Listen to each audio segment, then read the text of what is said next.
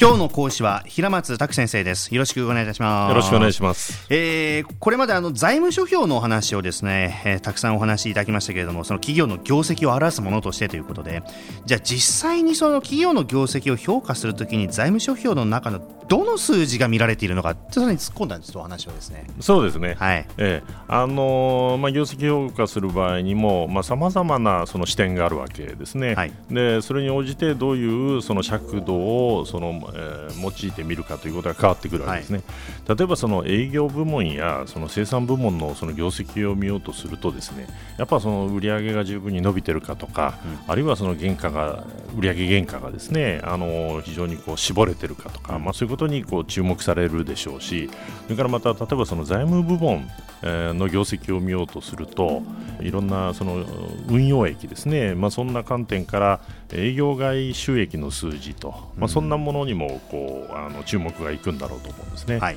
それからその外部の目ですね、例えばその取引銀行の観点から見るとですね、企業にお金を貸してるわけですけども、うん、まあ、それが利息を含めてきっちりその返済されることが重要なわけですね。はい、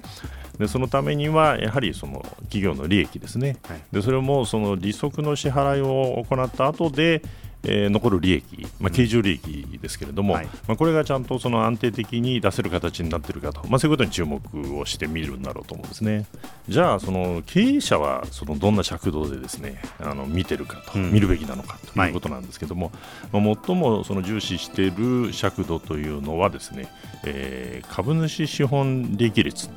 まあ、あの ROE とかですね。リターンオンエクイティのまあ略ですけれども、まあ、この株主資本利益率だというふうに言われてるんですね。はい、でこれはその利益を、えー、株主資本の数字で割った値なんですけれども、はい、まあ、要はその株主によるその出資金を利用してですね、まあ、どれだけの利益が生み出されているのかというのを表している数字なんですね。はいつまりその投資家がですねその一定のその額面の株式に投資したときに、まあ、どれだけの利益が上がっているかというその比率なんですね。はい、そういう意味ではその財務の目的としてですね、うん、企業のその株主にとっての価値を最大化すると。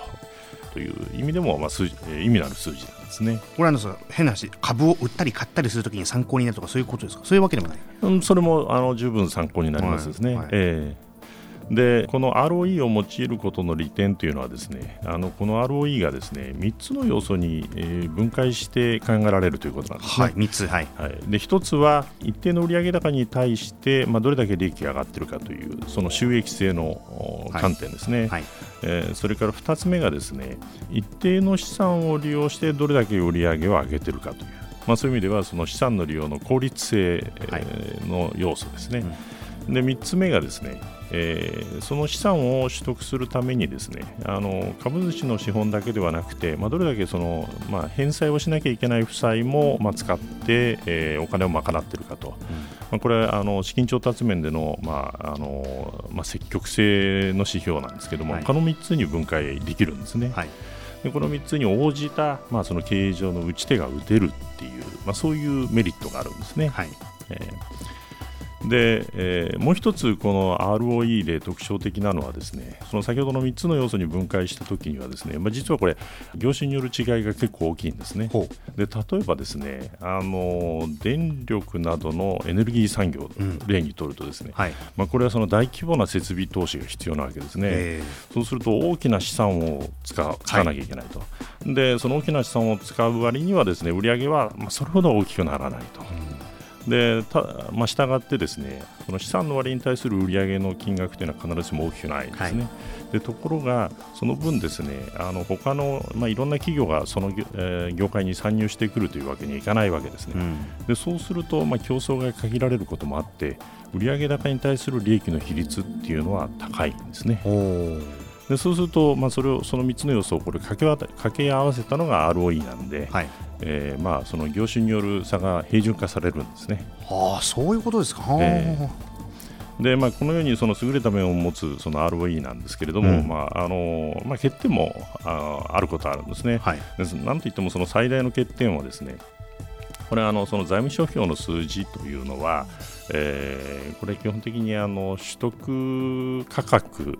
で表されているんですね。つまり、えー、損益計算書の数字も貸借対照表の数字もですね取引が行われた時の数字がそのまま残るんですね。はい、でしたがってその株主資本の価値というのも貸借対照表のその株主の、えー、株主資本の価格というのはですね、えー、その時のその時価ですね真の株主資本の価値を表しているわけではないんですね。うんね、したがってその株主になろうとする投資家はですねどっかの会社に投資しようと思ってもですね、はい、額面50円払えば株が買えるわけじゃないんですね。うん、したがってその時価で株式を買わなければいけないので、まあ、その ROE が高いその会社への投資を、まあ、したといってもですね必ずしもその ROE ほどの利益、えー、投資に対してその利益が上がるということではないんですね。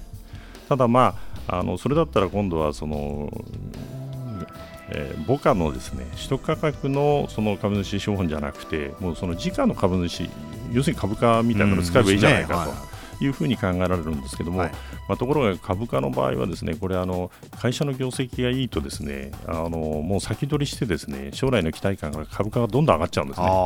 そうすると業績のいい会社ほどですねあの分母になるところのその株主資本の金額が大きくなっちゃうんで、うん、かえって ROE 低低くなっちゃうと、うん、まあ、そういう問題があったりするんですね、うんうん、でそういう意味でなかなかあのこの、えー、ROE に変わるようなですねあの便利な数字がないということもあってこの ROE があの重視されているということですね。うん。非常に重視はされているけれども決して万能ではないということですね。そういうことですね。あの、はい、一応注意しながら使う必要があるということですね。はい。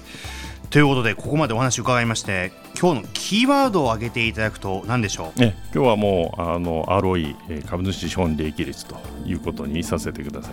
株主資本利益率。これは利益を株主資本の数字で割った値ということですね。すねはい。今日はあの数字数式いっぱい出てきたんで大丈夫でしょうか、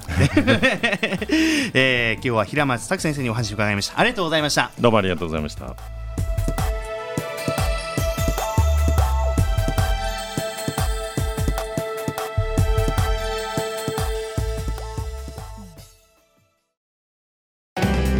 スマートフォンを持ってる皆さん